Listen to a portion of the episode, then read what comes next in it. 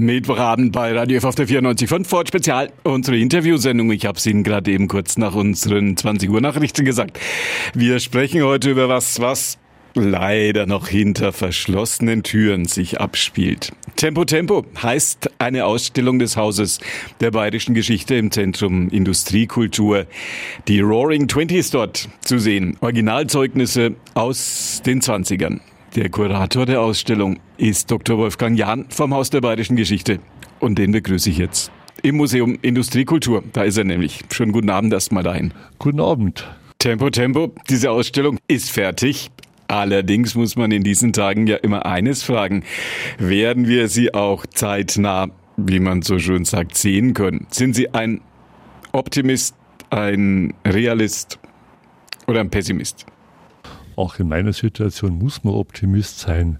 Wir haben diese Ausstellung im September in Regensburg eröffnet.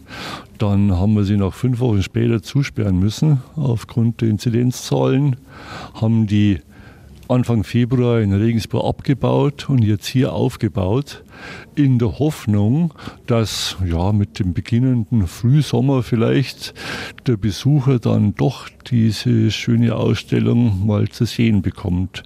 Denn es ist schon ja, erfordert schon gute Nerven, wenn man auf ein Ziel hinarbeitet, wo man nicht weiß, ob das je so zu realisieren sein wird. Tempo, Tempo, die wilden 20er. Ist das erste Tempo eigentlich auch zu sehen? Haben Sie da eins? Das erste Tempo, wir können hier eins zeigen. Ein ja, Taschentuch, das ziemlich nah an der ersten Phase da produziert worden ist. Das ist ein Fund ein Nachttischschubladenfund, hat mir die Kuratorin erzählt. Und die ist also ganz stolz, dass sie das hier im Bestand des Museums Industriekultur haben, weil es ist sehr selten es gibt also aus der frühen Zeit, also nach 1929, kaum noch erhaltene Originalpackungen dieser ja, neuen Erfindung. Wenn man da heute noch eins findet, irgendwo am Dachboden oder irgendwo in der Schublade? Unbedingt behalten. Also die Versicherungssumme ist durchaus gute vierstellige Zahl. Tempo Tempo vom Haus der Bayerischen Geschichte, jetzt bei uns in Nürnberg, geht glaube ich noch ins Allgäu im Herbst, aber wer weiß schon, wie das alles so weitergeht. Was hat Sie veranlasst, das Thema zu machen? Äh, vielleicht war es ein Beginn, ein, irgend eine Initialzündung und da hat unser Direktor Dr. Leubel das Verdienst, wenn man Babylon Berlin ansieht diese Visualisierung einer schnelllebigen, fiebrigen Zeit mit der entsprechenden Musik dazu, da liegt natürlich dann der Schluss nahe, dass man auch diese Zeit mal für Bayern ein bisschen unter die Lupe nimmt. Und natürlich ist Berlin jetzt nicht München oder Preußen ist ja nicht mit Bayern zu vergleichen. Aber es gibt dann doch, also wenn man das Tempo betrachtet, einige Analogien und einige Sonderwege. Und das haben wir, glaube ich, hier zu einer abwechslungsreichen Ausstellung zusammengefügt. Was sind die Schwerpunkte?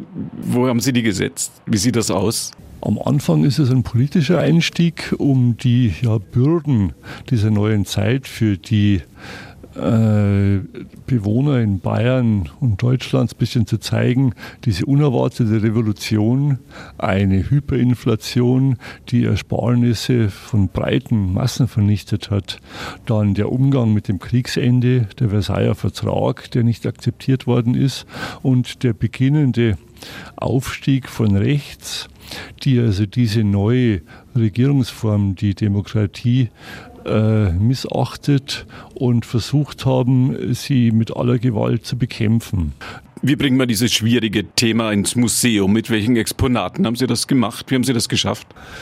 Äh, diese politischen Sachen haben wir mit einem ganz breiten Mix geschafft.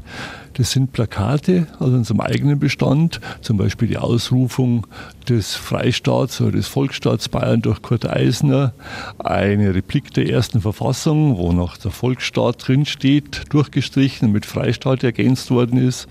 Zur Inflation haben wir Graphit Münzen bzw. Graphitteile gezeigt, wo ein Mar eine Mark draufsteht, ausgegeben von einem Graphitwerk hier in Röthenbach.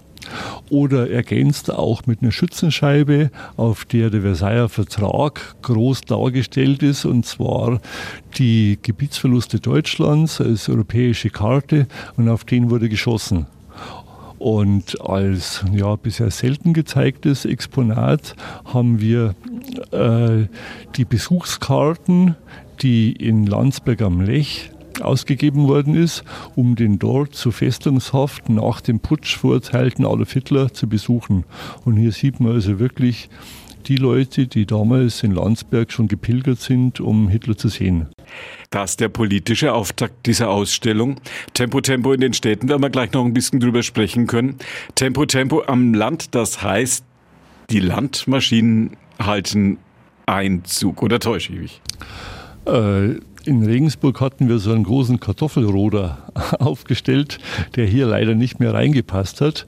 Aber wir haben trotzdem äh, können gut zeigen, wie die äh, Industrialisierung auf dem Land durchaus Fahrt aufnimmt, wenn man zum Beispiel nach München dann fährt zur großen Landwirtschaftsmesse, die immer wieder stattfindet und sich dort dann die neuesten industriellen Geräte vorführen lässt, damit das, die Effizienz auf dem Land bei den Bauern gesteigert werden kann.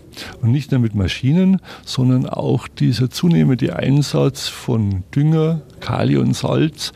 Der Firma Kali und Salz wird hier thematisiert, indem er bewusst einen Gegensatz aufbaut. Wer viel düngt, ist ein guter Bauer, wer wenig düngt, ist ein schlechter Bauer. Der Auftakt für die Chemie und für die Landmaschinen auf dem Land. In den Städten hielten die Motorräder Einzug. Nürnberg deutschlandweit wohl eine der Hochburgen, wenn es darum ging, Zweiräder zu produzieren. Ja, war sicher die Hauptstadt der damaligen Zweiradproduktion in 40, 50, 60 kleineren Firmen, zum Teil importiert mit englischer Importware und hier zusammengesetzt, zum Teil Eigenentwicklungen, haben die hier äh, das Fahrzeug des kleinen Mannes zusammengesetzt und verkauft. Das Motorrad war ja die Realität. Es hätte jeder gerne ein Auto gehabt, aber leisten konnte man sich immer ein Motorrad. Und das zeigen wir hier gut.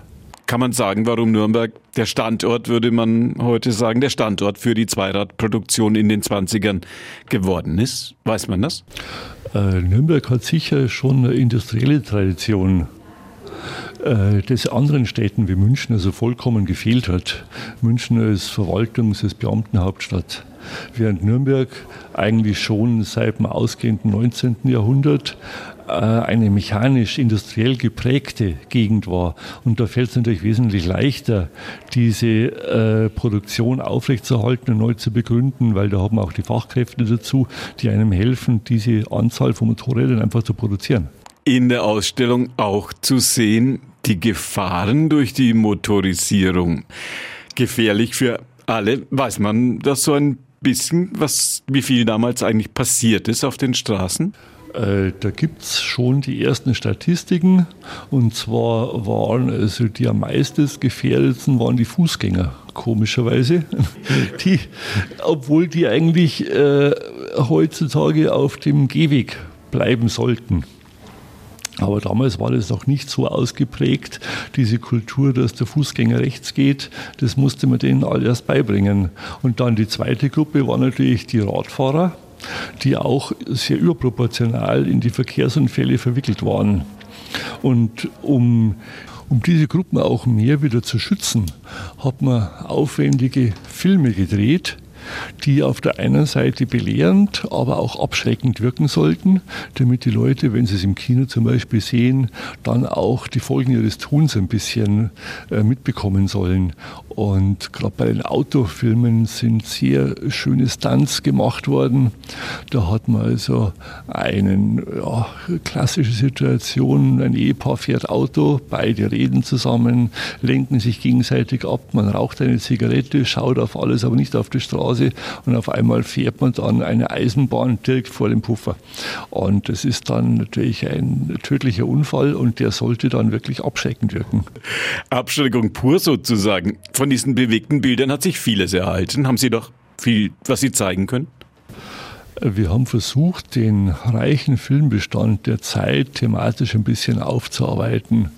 Wir haben beispielsweise in der Abteilung der Landwirtschaft oder Gegenüberstellung Stadt-Land einen Film, wo Mieter mit Begeisterung Neubauten, eine neu gebaute Siedlung beziehen können, um zu zeigen, dass die Wohnungsnot damals sehr groß war und dass die Leute wirklich froh waren, wenn sie so eine Neubausiedlung dann beziehen konnten. Oder auch im Gegensatz dazu auch diesen einen Film vom Landwirtschaftsfest, wo die ganzen Anbieter von gewerblichen Produkten, Landwirtschaftsmaschinen, ihre eigenen Hightech-Produkte für den Bauern vorgeführt haben. Und dann gibt es noch Filme, wir haben einen sehr schönen Film von der Josephine Baker, der liegen die Rechte in Paris, den dürfen wir hier zeigen. Josephine Baker tanzt, weil Josephine Baker für uns eine der selbstbestimmten Frauen ist, die auch eine Symbolfigur damals war. Sie durfte ja in Bayern nicht auftreten, München hat es verboten, weil der Tanz zu freizügig den Sittenwächtern war. Und ist eigentlich dann in den äh, Ende der 20er Jahre in Bayern nicht erschienen. Es waren nur Karikaturen, hat man gesehen. Und Josephine Baker hat ja dann in den 40er Jahren der Zeit des Zweiten Weltkriegs in Frankreich in der Resistance gegen die deutsche Besatzung mitgearbeitet und ist dann erst 1955 im Triumphzug, da gibt es also eine tolle Bilderserie, wieder nach München gekommen und ist dort von allen Honorationen abgeholt worden. Und wenn man diese wirklich beeindruckenden Exponate, die Sie zeigen, gesehen hat und noch ein bisschen Zeit hat, dann kann man am Ende der Ausstellung auch noch, habe ich gesehen, einen Film mit Christoph Süß sehen, sagen Sie. Genau, das ist der Film, der Wartesaal, den wir zur Ausstellung produziert haben. Der Christoph Süß moderiert hier mit Unterstützung von sehr vielen bayerischen Schauspielern, wie zum Beispiel dem Helmut Schleich oder der Luise Kinseer, äh, eine Szenenabfolge, die durchaus politisch gedacht ist, die Zeit der 20er Jahre nochmal sozusagen im Film lebendig wird.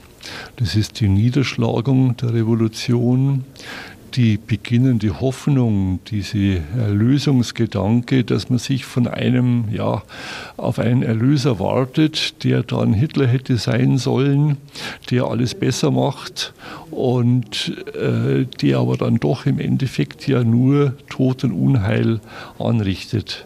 Und Christoph Süß führt hier also sehr in geschickter Weise mit moderner Technik durch die verschiedenen Szenen. Es ist wirklich ein Genuss, das anzusehen. Zwei Fragen noch zur Ausstellung Tempo Tempo an meinen Gesprächspartner, an den Kurator Dr. Wolfgang Jahn. Stimmt es, dass einer der ersten großen Kakteen in den 20ern hier bei uns in Nürnberg gemalt worden ist und dass der Kaktus vorher nicht so wirklich en vogue war und bekannt war? Der Kaktus ist eine, ja doch, Modepflanze der 20er Jahre. Und es gibt dann Kakteenvereine und der Kaktus wird vor allem auf in der bildenden Kunst und auf den Gemälden wirklich ist er immer wieder zu sehen. Und wir haben hier in der Ausstellung ein Bild, wo ein Kaktus sehr deutlich so auf dem ja, Balkonbrett eines Fensters zu sehen ist. Und man sieht über den Kaktus hinweg dann in so eine Hinterhofszene. Und es ist eine Verbindung zwischen dem ja doch wahrscheinlich Fernweh und der realen Situation des Lebens damals. Letzte Frage an den Kurator Dr. Wolfgang Jahn zur Ausstellung Tempo Tempo die wir hoffentlich auch alle bald sehen können. Wenn Ihr Chef Dr. Leubel sagen würde, haben Sie gut gemacht, Sie dürfen ein Exponat aus der Ausstellung mit nach Hause nehmen. Welches würden Sie sich mitnehmen? Ach doch, dann vielleicht das Tempotaschentuch. ja, ja, gute Werbung. Tempo schadet nie bei. Tempo, Tempo. Das war vom Haus der Bayerischen Geschichte Dr. Wolfgang Jahn. Ihnen vielen Dank ins Museum Industrie Kultur. Schön, dass Sie für uns ein bisschen Zeit hatten. Gern geschehen.